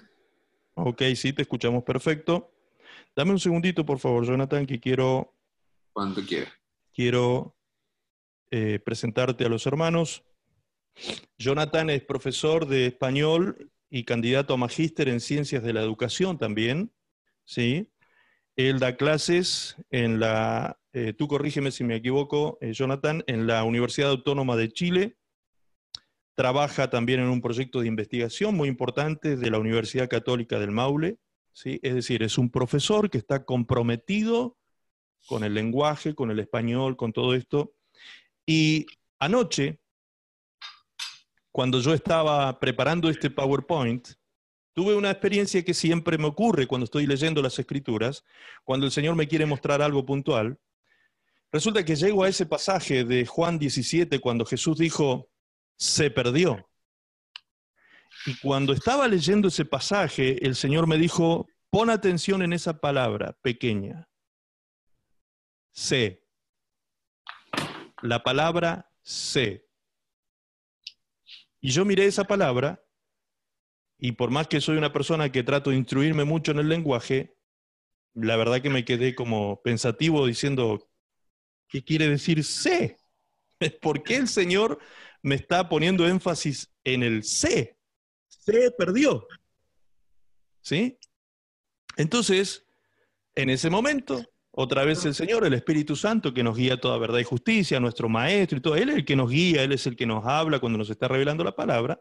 Él utiliza sus instrumentos. Entonces, Él me dijo primero, pon, atención en eso. Ok, puse atención. Luego fui al diccionario, el mataburro. y en el diccionario me encuentro con tres acepciones súper complejas para entenderlo. Ustedes pueden buscarlo en el diccionario. C, Y van a ver que aparecen tres significados que son tremendamente complejos de entender. Entonces, en ese momento, el Espíritu Santo que estaba asistiendo, asistiéndome en ese momento me dice, habla con Jonathan. habla con Jonathan. Jonathan te va a guiar en eso. Ok, entonces, seis y media de la mañana, habiendo pasado toda la noche estudiando, investigando, preparando este material, seis y media de la mañana, le mando un, un, un WhatsApp a Jonathan, olvidándome que era, teníamos horarios cambiados, yo tenía las siete y media de la mañana aquí, y lo molesté a esa hora, Jonathan, y le envié el interrogante. Ahora me gustaría que Jonathan nos cuente cuál fue su experiencia con esa palabra también, siendo profesor de lenguaje en la universidad. Jonathan. Gracias, Max. Eh, sí, para mí fue una bendición la pregunta de Max en realidad, aunque estaba medio dormido en la mañana, pero me comprometí a responder antes de las 3 de la tarde. Entonces me, me llevó a estudiar y a orar también, por supuesto. Entonces, eh, a, estudiar porque en realidad, en realidad es complejo. Yo hasta le pregunté hoy día al, director del lenguaje en la U eh, qué pensaba él, porque es raro, eh, es fácil que uno identifique, no sé, eh, verbo, sustantivo, artículo y cosas así, pero si me dicen C, ¿qué significa C? Es como raro. Y la verdad es que yo no supe el tiro, entonces estudié y pregunté. Y, de las tres acepciones, la, bueno, finalmente C, para empezar, si lo vamos, estamos hablando del, versículo de Juan 17:12, donde Jesús dice, cuando yo estaba con ellos en el mundo, yo los guardaba en tu nombre, y a los que me diste yo los guardé, y ninguno de ellos se perdió, sino el hijo de perdición para que la escritura se cumpliese. Entonces, ese, ese se perdió al mismo tiempo de estar diciendo que ninguno de los que Jesús guardó, eh, digamos, del resto de los apóstoles, eh, se perdió, en cambio Judas sí se perdió para que la escritura se cumpliese. Analizando el se desde un punto de vista gramatical, definitivamente, para empezar, es un pronombre. Eh, quizás suene básico, pero es súper importante saber que un pronombre es el reemplazo de un nombre. Todos los pronombres son los reemplazos de nombres. Es decir, que cuando yo utilizo un pronombre, implícitamente estoy dando un nombre, estoy dando, es otra forma de mencionar a alguien. Entonces, para empezar, es un pronombre y es complicado porque es un proverbio, es un pronombre que se usa en las oraciones reflexivas o recíprocas y por eso están enredados. ¿Qué significa una oración recíproca, o sea, recíproca, claro, o reflexiva? Significa que es un pronombre que se utiliza solo cuando, la, cuando el, el agente de la oración eh, eh, eh, hace la acción sobre sí mismo. ¿Me explico? Es recíproca cuando decimos que se perdió a sí mismo. Por lo tanto, cuando, cuando Jesús dice se perdió, eh, entendiéndolo como que Judas fue el que se perdió, está diciendo, él se volvió el agente de su oración. Cuando dice se perdió, el, el, el C en ese caso está haciendo un reemplazo del nombre Judas para decir que la acción que realizó fue contra sí mismo. Es una oración, oración recíproca, recíproca y reflexiva, es decir, que se, que se refleja a sí misma, es reflexiva en cuanto a lo que dice. Por lo tanto, Jesús lo que está diciendo es que eh, el que se perdió fue Judas, que Judas se perdió a sí mismo. No está diciendo, eh, estaba determinado que, tenía que ser perdido, porque en ese caso no hubiera sido un pronombre, sino que hubiera sido un adverbio, que estaría la palabra al ladito del verbo. Si fuera adverbio, hubiéramos dicho, Dios hizo que se perdiera. Pero como es un pronombre, fue Judas el que a sí mismo se perdió. Por eso es un pronombre entre una oración, oración recíproca eh, y reflexiva. Espero, espero no ser enredado. Los que no se perdieron también y los que Y los que no se perdieron en el mismo caso, pero en lo contrario. Ellos fueron los que ante la protección de Jesús no se perdieron. Optaron, tomaron la decisión en el fondo. Lo importante es que un pronombre que dice que tiene relación cuando las acciones se ejercen sobre sí mismos. Recíprocos. Muchas gracias, Max. Espero que se entienda. Esto es para decir, wow. ¿Sí? Esto es tremendo, hermanos. Esto que nos acaba de compartir Jonathan es digno de un aplauso estrepitoso. Es tremendo eso, hermanos. Entender, ustedes, usted, yo, sé que algunos no entienden la dimensión de este tremendo que yo estoy diciendo, porque no entienden la discusión que ha habido durante más de 200 años prácticamente en, términos soteriológicos de la salvación que se pierde que no se pierde, que- porque unos están predestinados para salvación, otros para condenación. Esto, esto viene a traer una solución teológica y gramatical al asunto, profundamente aclarado, clarísimamente, de una manera extraordinaria. ¿Por qué? Porque nos deja claro, es más, los dos versículos que leíamos, los dos, las dos versiones que leíamos, veíamos que también dice el por qué se perdió. ¿Sí?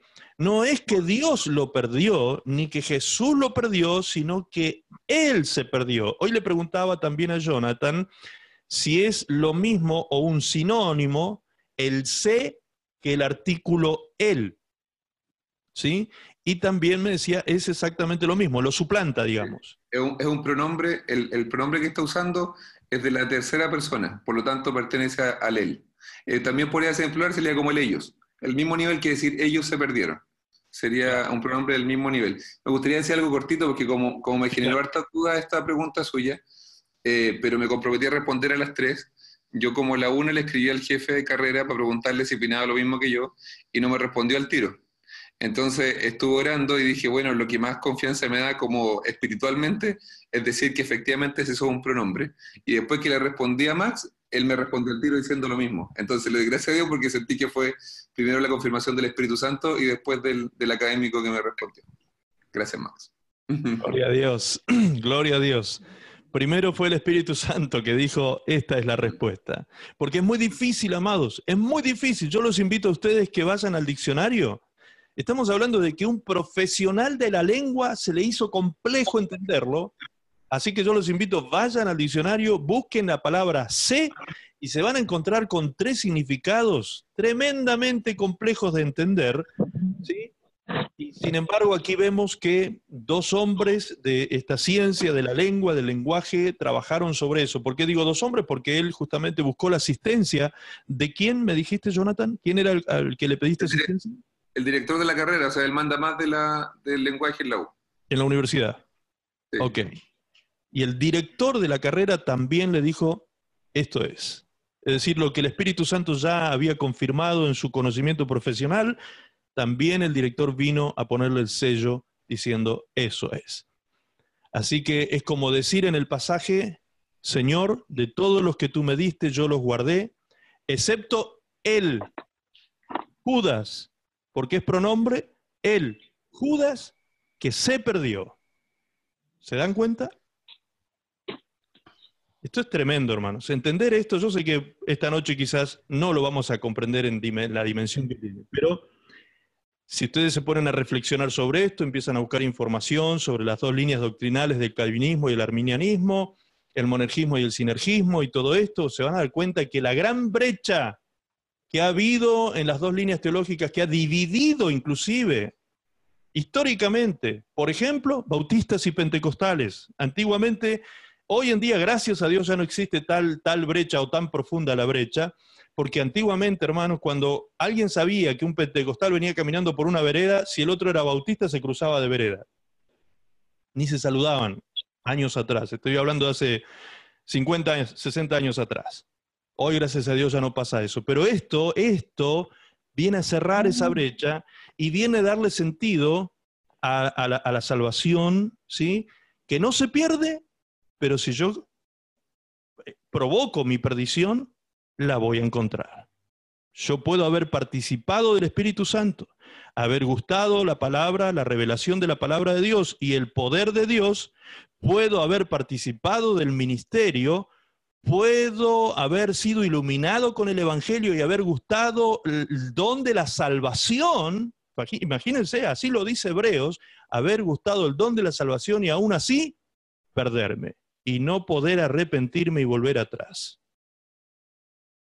Ter- terrible, ¿no? Tremendo.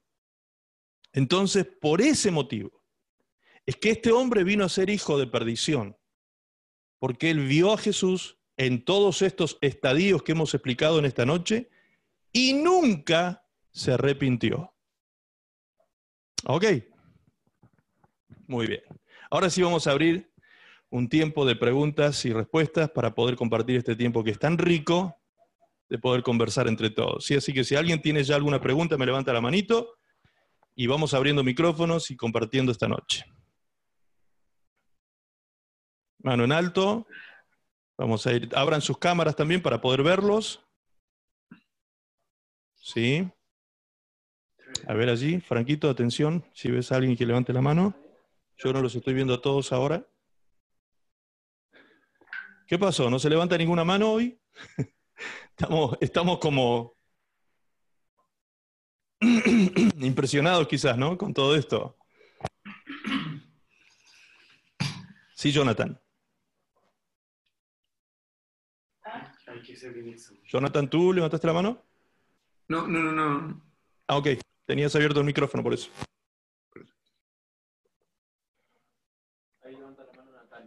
Natalia. Abre tu micrófono, por favor. Si levantaste la mano. Sí, pastor. Eh, ¿Me escucha? Sí, perfecto. Ahí. Eh, entendí eh, lo que expuso, pero aún así tengo mi duda porque la palabra habla de predestinación. Correcto. Pedro, ¿cierto? Sí, no solo en Pedro, habla en, en Efesios, en Romanos, en varios pasajes habla de predestinación. Claro. Entonces, ¿cómo se puede entender la predestinación si em, porque la predestinación eh, la da Dios, ¿cierto? Sí. O, o es uno el que se predestina. Ay, no sé cómo, cómo resolver mi duda. Pero Lindo rollo, ¿no? sí, porque si lo que acaba de exponer, ¿cierto? Habla de que uno tiene eh, la decisión, el poder de decisión, ¿cierto? Frente eh, a, a- tener la oportunidad de arrepentirse y no lo hace. Eh, entonces eso, ahí hay, hay una discordia, digamos, de, de qué es lo que significa la predestinación. Una discordia, sí, viene de- una aparente discordia. Si, si es que viene, claro, si la predestinación viene del Señor, o sea, ¿cómo, cómo entiendo esa, esas dos, Perfecto. cómo unirlas? Creo, creo que te interpreto, creo que te interpreto. Sé, que te cuesta explicar la pregunta inclusive porque es, es, es- todo un, un rollo entender este asunto. Entonces, eh, por eso cuesta por ahí poner en palabras también la pregunta. Creo que por ahí viene la cosa. Porque mm, precisamente tu problema no es hablar, Nati. Eh, eh, entonces, primero tenemos que definir qué es predestinación. ¿Desde qué punto de vista nos estamos refiriendo a predestinación? Lo primero que hay que definir es eso. Entonces, es casi seguro que lo que tú habrás oído acerca de predestinación es lo que se llama también doctrina de elección. La doctrina de la elección sostiene, postula, de que Dios, por su soberanía, decidió antes de la fundación del mundo quién sería salvo y quién sería condenado. ¿Estamos de acuerdo? ¿Está ahí? A eso tú te refieres con predestinación, ¿no es cierto? Muy bien. Eso es mayormente lo que muchos hemos escuchado. Yo, eh, hermanos, a, a- ver, para que ustedes también entiendan desde qué punto de vista estoy hablando yo. Yo soy una persona que fui, nací, conocí al Señor en una iglesia pentecostal y mis primeros años teológicos de conocimiento bíblico fueron pentecostales, ¿sí? Pero luego fui formado teológicamente dentro del seminario bautista reformado, donde hice mi licenciatura en teología.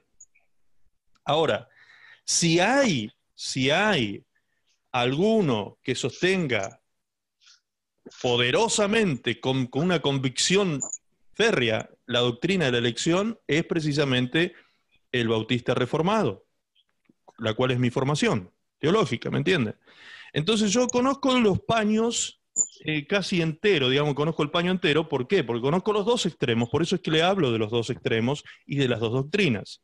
Y entiendo perfectamente lo que Natalia nos está ex- exponiendo. Y entendiendo desde esa concepción el tema de la predestinación, no se explica cómo es que alguien pudiera, como, como Judas eh, se pudo haber salvado, por ejemplo, si se arrepentía, porque él estaba en teoría predestinado para ser condenado. Bien, pero yo les dije cuando llegamos a ese punto que buscaran algún versículo donde dijera que Judas se tenía que perder y que Dios lo había destinado para que se pierda. No lo van a encontrar. No van a encontrar ningún versículo que diga semejante cosa. Sí profetiza la palabra de que él se iba a terminar perdiendo. ¿Por qué? Y se los dije cuando estaba exponiendo ese punto, justamente, por ese atributo divino intransferible que solo Dios tiene llamado presciencia. La palabra presciencia significa conocimiento previo de los acontecimientos futuros. ¿Ok? Entonces, cuando estamos hablando de este punto de vista, las cosas cambian. ¿Por qué? Porque si yo digo que fui predestinado según la presciencia, ahí me está diciendo que fui predestinado o fui elegido, según la doctrina de la elección, fui elegido según un criterio, ¿sí? O según un atributo divino. ¿Cuál es ese criterio y cuál es ese atributo divino? Vamos a leerlo en Primera de Pedro. Lo estoy buscando en mi Biblia, puede buscarlo en la suya, en Primera de Pedro, capítulo 1, versículo 2. Primera de Pedro, capítulo 1, versículo 2. Y ahí Pedro nos dice con, con exactitud, nos revela cómo fui elegido para salvación, cómo fui predestinado para salvación. Pedro nos dice que somos elegidos según, ¿qué cosa? La presciencia de Dios fuimos elegidos. ¿Cuándo fuimos elegidos? Antes de la fundación del mundo. Antes de que el mundo fuese creado, antes de que todas las cosas fuesen, antes ya Dios nos conocía, dice Romanos. Ya Dios nos conocía desde antes de la fundación del mundo y a los que conoció. A estos predestinó, dice Romanos 8. Y a estos que predestinó, los llamó. Y a los que llamó, justificó. Y a los que justificó, también glorificará los glorificó. En tiempo pasado los glorificó. ¿Sí? Asimismo, en tiempo pasado, no se olviden ustedes que nosotros vemos las cosas desde una mente finita, que tiene una nuestra mente es empiterna, tiene principio pero no tiene fin. La mente de Dios es eterna, no tiene ni principio ni fin. Dios ve el tiempo de una forma muy distinta a la nuestra. Por eso la Biblia dice que Jesús no murió ni fue sacrificado hace dos mil años atrás. Jesús fue crucificado en la eternidad. Antes de que el mundo existiese, ya Jesús había sido crucificado. ¿Dónde dice eso? Busca, por favor, Nati, en el libro de Apocalipsis, capítulo... Eh, Apocalipsis, déjame recordar, 13, 13.8. Apocalipsis 13.8. Allí dice, ¿cuándo fue crucificado Jesús? Exactamente cuándo fue el día de su crucifixión. Léelo, por favor. Y la adoraron todos los moradores de la tierra cuyos nombres no estaban escritos en el libro de la vida del Cordero que fue inmolado desde el principio del mundo. Del Cordero que fue inmolado desde el principio del mundo. ¿Sí? Es decir, que el sacrificio de Cristo, antes de que fuese materializado hace dos mil años atrás, ya había sido decidido en la eternidad porque Dios sabía por su presencia, porque Él tiene conocimiento previo de todos los acontecimientos futuros, Dios sabiendo que el hombre pecaría y se perdería, Dios estableció un plan de salvación desde antes de que nosotros fuésemos creados. Entonces ese, ese, plan de salvación incluía que el Cordero de Dios, Jesús, fuese sacrificado, fuese inmolado. Por eso en la eternidad ya fue sacrificado Jesús. ¿Sí? Ya fue sacrificado. Por eso Isaías, cuando habla en Isaías 53, dice, por sus llagas fuimos curados, tiempo pasado. Isaías está mirando el tiempo desde una perspectiva divina, el Espíritu Santo le está mostrando a Isaías una visión profética y él está viendo la inmolación del Cordero cuando él existió 760 años antes de Cristo. Y él, existiendo siete siglos antes, dice, ya fue, ya fue hecho esto. ¿Ok? Entonces se da cuenta cómo cambia totalmente la perspectiva cuando se lo ve desde el punto de vista de Dios o del punto de vista humano. Mm. ¿Ok? Ahora, ¿qué dice? Volviendo a Pedro, dice que nosotros fuimos elegidos. ¿Cuándo? Antes de que el mundo fuese formado. Antes de que todo existiese, usted y yo ya fuimos elegidos por Dios. Pero fuimos elegidos según un criterio o según un filtro, podríamos decir. ¿Cuál fue ese filtro, ese criterio? Que es un atributo divino intransferible, porque ese atributo Dios no se lo transfiere al hombre, ¿sí? Hay otros atributos divinos que sí los transfiere, este no, este es solo de Dios. ¿Cuál es ese atributo? Que Él conoce las cosas antes que ocurran, antes que sucedan. Entonces fuimos elegidos según ese criterio. Es decir, que Dios sabía quiénes habrían de ser salvos y quiénes habrían de ser condenados. No es que Dios dijo, tú te salvas, tú te vas al infierno. A ti te quemo, a ti te doy el cielo. Pensar semejante cosa ni siquiera cabe en la mente humana y pecaminosa como la nuestra. ¿Usted haría semejante cosa con hijos suyos? ¿Usted a sus hijos, a uno le daría el cielo y al otro el infierno? Porque sí nomás, porque es soberano usted. ¿Sí? Porque esa es la explicación, la soberanía de Dios. Es tremendo. Aún así, entendiendo la soberanía de Dios, si Dios lo quisiese hacer, ahí me doy la mano, me doy la mano con el calvinista. ¿Qué- ¿En qué sentido? En que si Dios quiere que nosotros seamos todos condenados, en su justa razón está porque todos somos pecadores y todos ya estábamos muertos en delitos y pecados y todos nos merecíamos ser condenados a ir al infierno.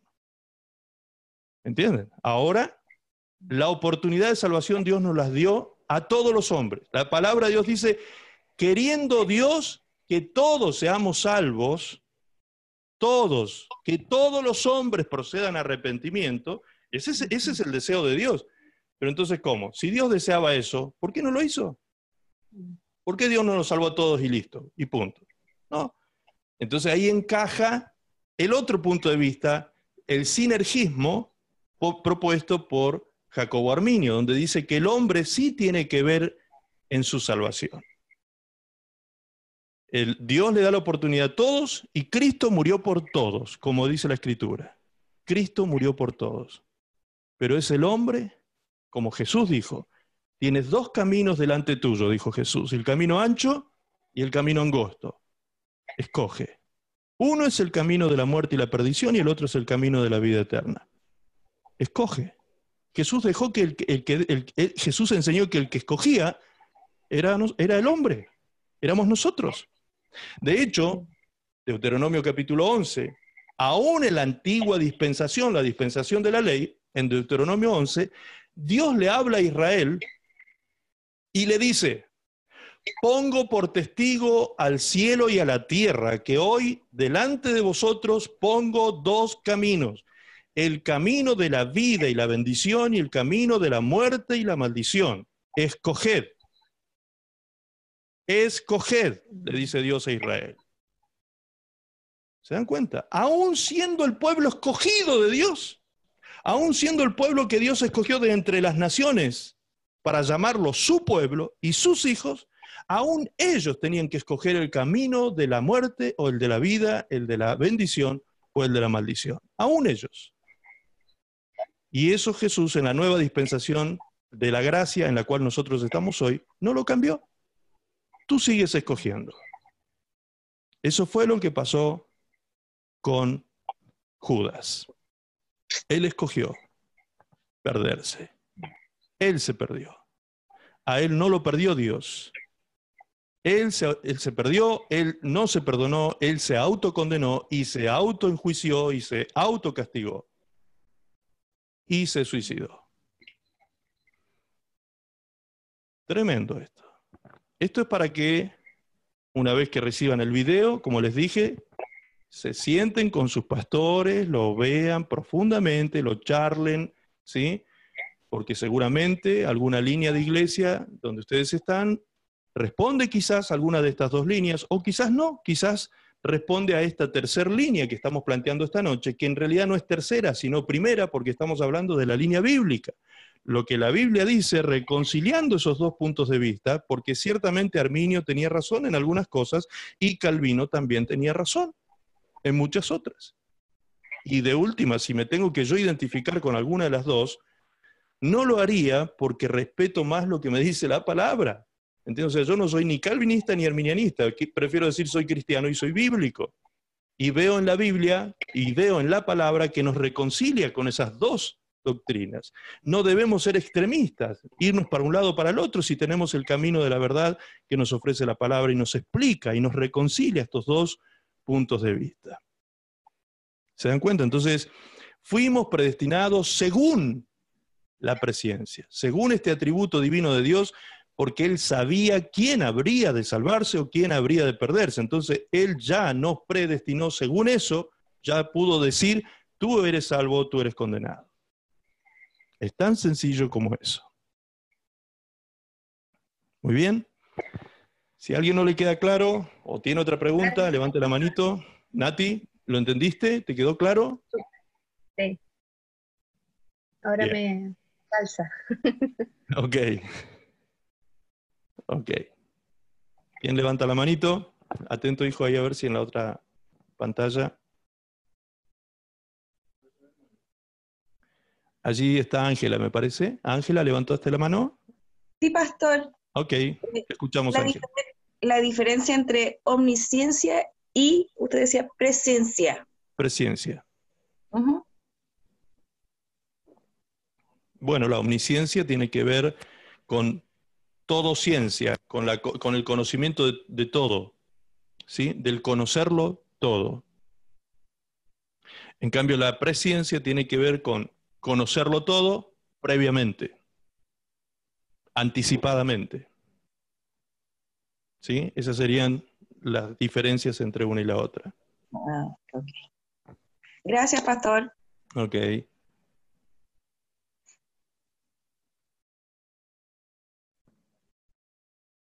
A ver si hay más manos.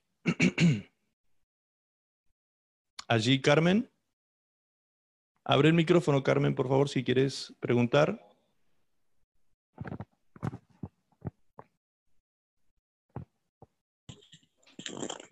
¿Tú querías preguntar, ¿pastor? Carmen? ¿Me escucha? Sí, ahora sí.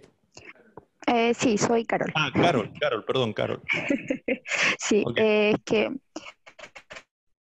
con eso que decía usted, o sea, no quiero sacar de, de, de contexto para armar un pretexto, como se dice, pero eh, quería saber si eso eh, está, porque no, en estos momentos no, no recuerdo, o sea, a mí se me viene como la memoria, esto está escrito y esto no, entonces no me recuerdo el pasaje bíblico, pero eh, de eso que eh, decía usted, de que eh, la persona de haber eh, gozado y haber estado en la palabra y haber conocido, ahí viene entrando, ahí entra en contexto ese, ese versículo que dice algo así como, eh, a pesar de todo y que se haya vuelto atrás, eh, más le hubiera eh, valido no haber conocido a Dios. Algo así dice la palabra. Exactamente. Exactamente. Ah, Estaría bueno que lo, que lo busques ese texto. Si encuentras ese texto, si lo googleas ahora, si lo encuentras, que nos cites el texto, sería muy bueno leerlo porque tiene directa relación, justamente. Nos ha dejado pensando esto, ¿no? estaba en lo correcto entonces. Correcto. Si lo encuentras el texto, por favor, eh, ahora, compártelo, por favor, con nosotros. ¿Sí, Andrés? con el tema de las adicciones, porque eh, yo he conocido cristianos que son adictos y pelean contra su adicción, y algunos hasta se han rendido de su adicción. Entonces, ellos, eso significa que ellos se van a ir al infierno porque no lograron vencer la adicción, porque no todos tienen, por ejemplo, miren, mire, el caso de, de, personas que no, que, que los pastores no tienen el conocimiento, ¿qué, qué pasa? Pues hay pastores que no tienen todo el conocimiento ni siquiera para hacer liberaciones como corresponde. Entonces esas personas posiblemente va a ser muy difícil que salgan de su adicción. ¿Cómo van a, cómo- porque están practicando el pecado con su adicción. Entonces ahí esa parte ahí como que no se van a perder entonces. Bien. Tú estás hablando de una persona que se pierde y se muere en esas condiciones. O sea, se muere en esas condiciones No logró vencer la adicción. No logró vencer, da lo mismo que murió. adicción. y se murió. Y murió. Siendo cristiano, habiendo conocido al Señor, orando, ayunando, tratando de salir y pelear, pero Ok. no pudo. Ok.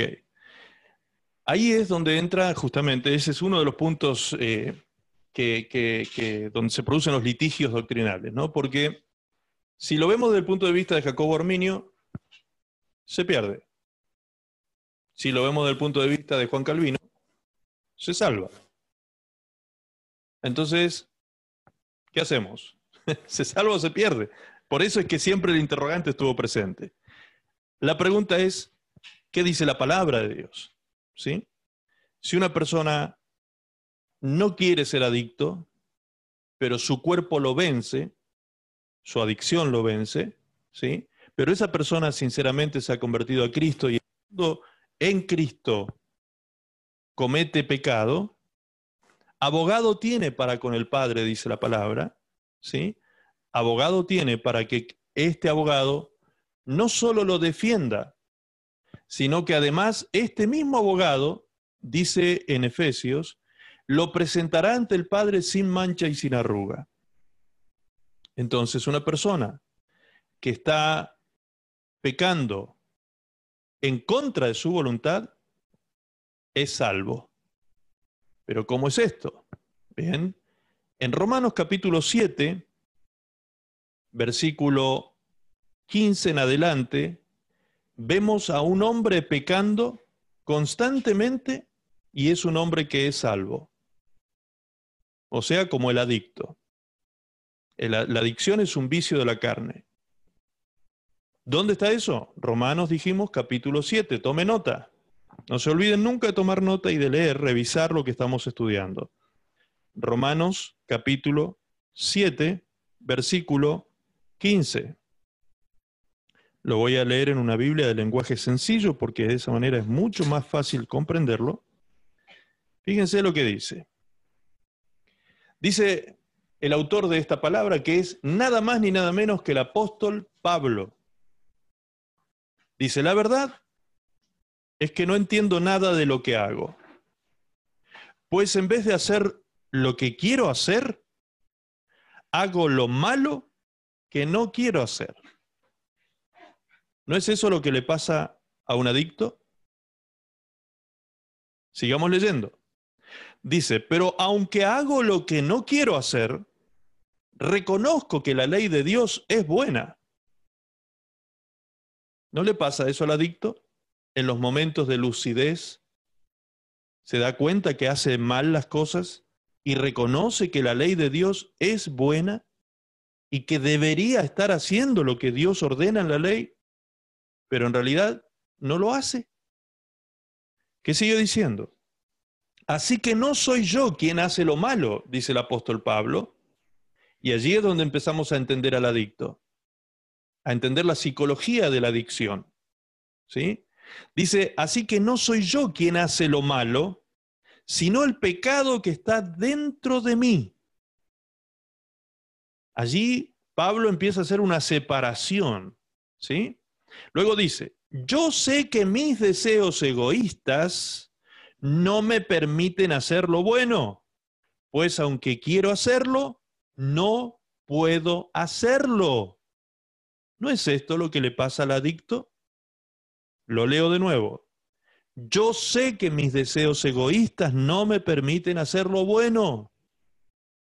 Pues que, aunque quiero hacerlo, ¿dónde lo quiere hacer? En su mente. El hombre espiritual quiere cumplir con la ley de Dios y quiere hacer lo bueno, pero ¿qué dice? No puedo hacerlo.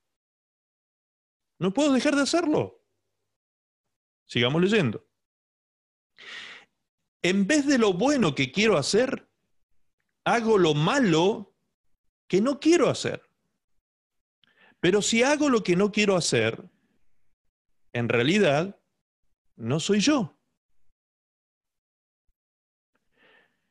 No soy yo quien, hace lo, quien lo hace, sino el pecado que está dentro de mí. Me doy cuenta entonces de que aunque quiero hacer lo bueno, solo puedo hacer lo malo. Terrible lo que le está pasando a este hombre. 22 dice, en lo más profundo de mi corazón, amo la ley de Dios, pero también me sucede otra cosa. Escuche lo que le pasa a este hombre, a este hombre. Dice, hay algo dentro de mí, hay algo dentro de mí que lucha contra lo que creo que es bueno, trato de obedecer la ley de Dios, pero me siento como en una cárcel donde lo único que puedo hacer es drogarme o, pecar, que es lo que dice el texto. Donde lo único que puedo hacer es pecar. Sinceramente, deseo obedecer la ley de Dios, pero no puedo dejar de drogarme. No puedo dejar de pecar, dice el texto, porque mi cuerpo es débil para obedecer la ley de Dios. Y dice Pablo aquí, pobre de mí, porque en realidad está hablando de él. dice Pablo, pobre de mí. ¿Quién me, me librará de este cuerpo que me hace pecar, me separa de Dios? Le doy gracias a Dios porque sé que Jesucristo me ha librado. Clarísimo, ¿no? O sea, una persona que reconoce en su hombre interior, en, su, en el hombre espiritual, la persona reconoce que la ley de Dios es buena, quiere, por eso te dije hoy Andrés, hay que ver si la persona desea vivir en santidad o no. Porque puede ser que sea un drogadicto que se siga drogando, drogando, drogando y diga que es cristiano. No, no, no, no es esa la condición.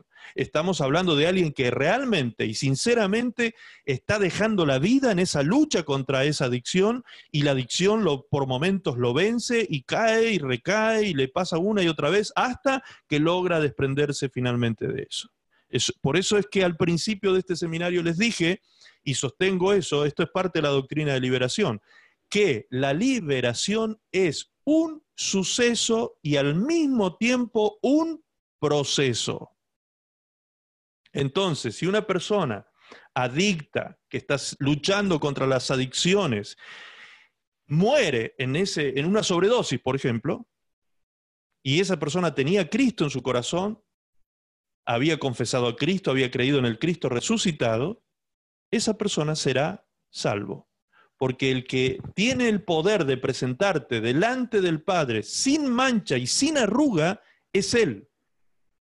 Yo recuerdo que años atrás se predicaba una doctrina en las iglesias que era muy, muy extremista, esta doctrina justamente, muy dogmática también, muy, muy, muy este, cerrada en ese aspecto, de que decía o sostenía que, si, bueno, ahí está la línea arminiana extremista que les decía, que si Cristo venía por su iglesia y te encontraba cometiendo un pecado, te ibas de cabeza al infierno. Así que tenías que mantenerte en pureza absoluta, en santidad y perfección total para que puedas ser salvo.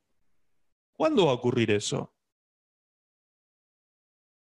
¿Cuándo tú vas a ser perfecto y santamente perfecto acá en esta tierra? Nunca, sencillamente. Nunca jamás. ¿Por qué? Porque el apóstol Pablo revela aquí que nosotros tenemos un problema todos los días de nuestra vida, y es que habitamos adentro de este cuerpo de carne. Este es el problema. Acá está el problema. La carne y la ley del pecado que todavía sigue vigente en esta carne. Por eso la carne tiene voluntad propia. Por eso la carne se autoseduce. Por eso la carne nos hace pensar cosas. Eso es lo que vamos a tocar los próximos miércoles. Eh, recuerdan que les dije hace unos días atrás, por cuanto el hombre piensa, siente y por cuanto siente, actúa. Muy bien. Pero también el hombre piensa porque la carne lo hace pensar. También ese es otro fenómeno que usa el diablo, porque la carne se divide del hombre espiritual y la carne que es sensual le hace pensar al hombre espiritual cosas sensuales. ¿Se dan cuenta? Entonces, una persona que se ha convertido a Cristo, se ha arrepentido del pecado de la adicción, se ha, vuelto a Dios, ha recibido a Cristo en su corazón, ha creído que Él murió por Él y por sus pecados y que Él ha resucitado y, y que Él vive en su corazón ahora, por más que esté con la ley del pecado todavía atrapada en la adicción de una droga y muere por una sobredosis en esa batalla que está luchando contra esa droga, esa persona no se pierde. Cristo la presentará. Cristo, como dice Efesios, Él la presenta sin mancha y sin arruga delante del Padre a esa persona. Hermanos, estos son temas polémicos y complejos. Yo sé que no es fácil tratarlos, no es fácil tratarlos. Tampoco somos nosotros quienes para condenar a nadie que muera, de la manera que muera, ¿sí? Y aquí entra el último tema que les voy a tratar y los voy a dejar pensando con esto. Todo aquel que se suicida, ¿se va al infierno?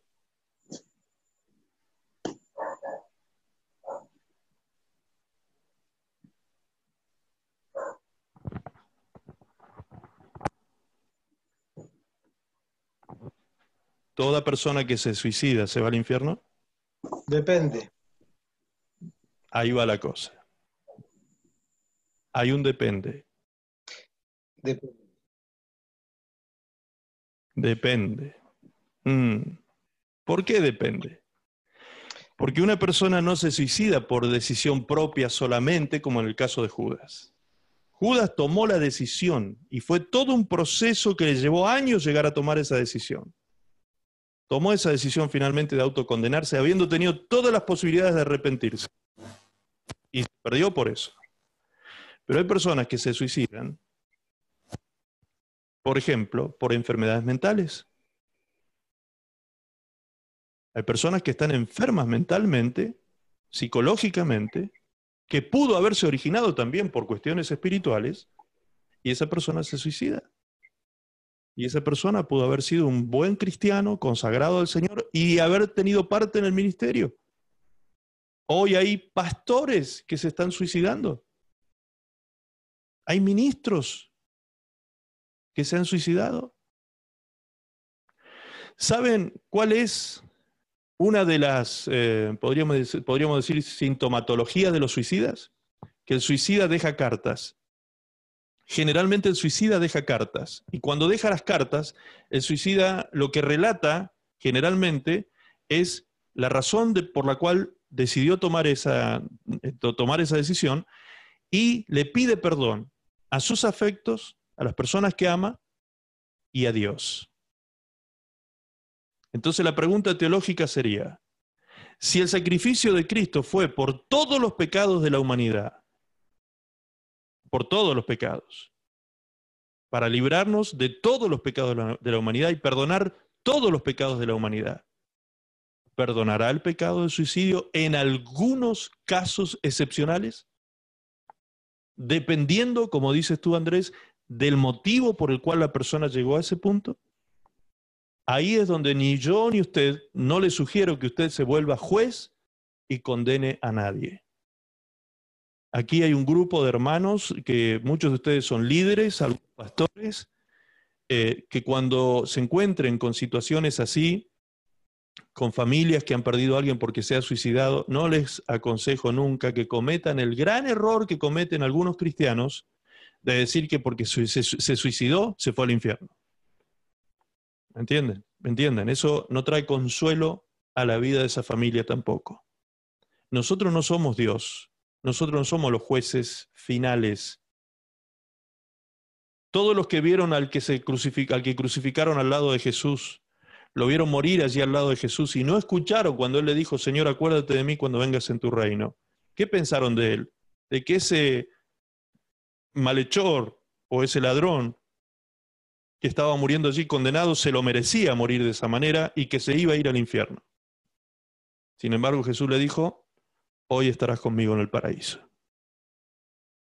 Solo Dios es juez, amados. Solo Dios es juez.